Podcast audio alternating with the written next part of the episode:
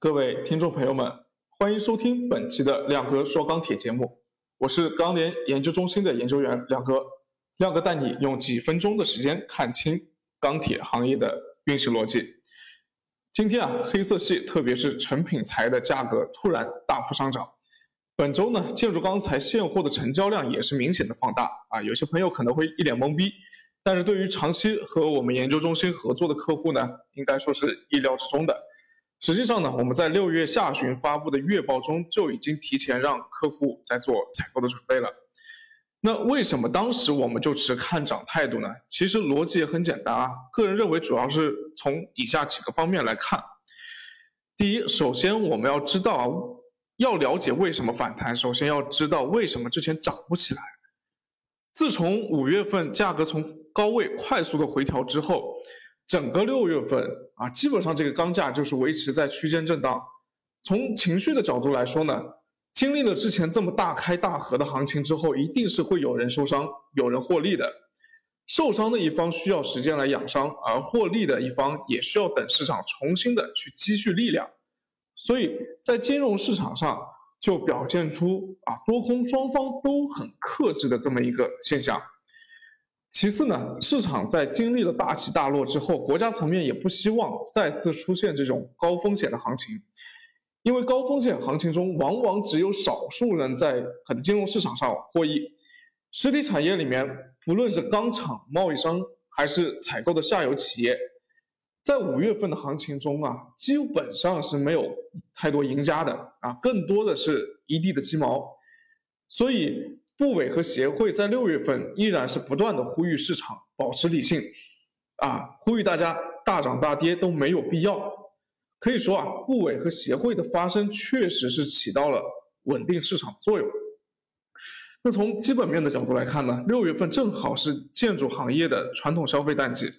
我们钢联发布的五大品种库存也在六月份止跌回升，啊，尽管各种限产、限限产措施没有没有中断过。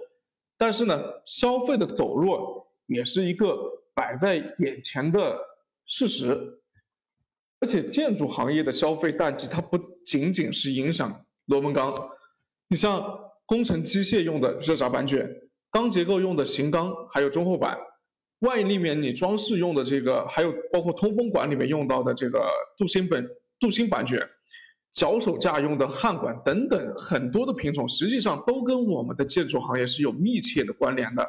所以这些行业在淡季的时候往往都会受到影响。所以我们说，在七，呃六七月份的这种这种建筑业的淡季，往往它是一个整体性的钢铁市场的一个消费淡季，各品种的短期的预期呢，在当时都不支持上涨，所以当时的价格就被压住了。那第二点，我们来说一下，就是为什么这两天突然好起来了呢？亮哥在六月初的时候啊，在上个月初的时候就说，最近是一个震荡式的行情啊，这个行情我们其实一直看到，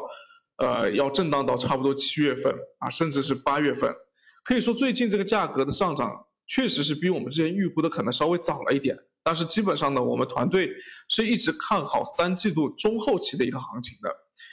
给下游客户啊，我们出具的这个定制报告里面的采购策略也是看涨七到八月份的一个市场均值。我不能够确定短期啊这个行情是不是还能够继续上涨，或者是涨到什么点位上去，我这个没办法去算命。但是从月度的角度来看呢，确实是存在上涨的理由的。首先呢，在六月份大家都看空市场，我们调研的头部下游制造业企业。采购也是保持观望的这么一个时间里面，钢价都没有办法有效的打压下去，这本身就表示市场的底部支撑是很强的，只不过呢受到了部委的表态以及季节性淡季的这么一个预期的压制，所以没能起得来。其次呢，多数品种的多恩钢利润啊，在我们这个七月初的时候，实际上就已经打到成本线附近了，我们也是综合。这个和不少的机构啊去去讨论，以及这个从我们直接的啊这些调研样本钢厂的反馈来看呢，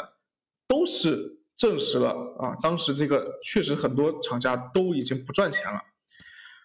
很明显的一个现象就是唐山轧钢厂因为亏损而减少产量，所以导致钢坯在一段时间里面呈现出因为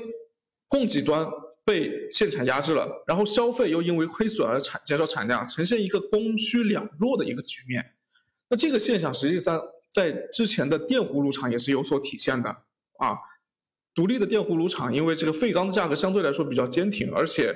这个整体的利润不太好，所以他们有些亏损的就直接停产了。那这种低利润引发的钢厂的自主的减产，也是成为了价格反弹的一个前期征兆。我们一直说电葫芦，如果说这个价，这个价格打到电葫芦厂的一个成本线附近，而引发这种，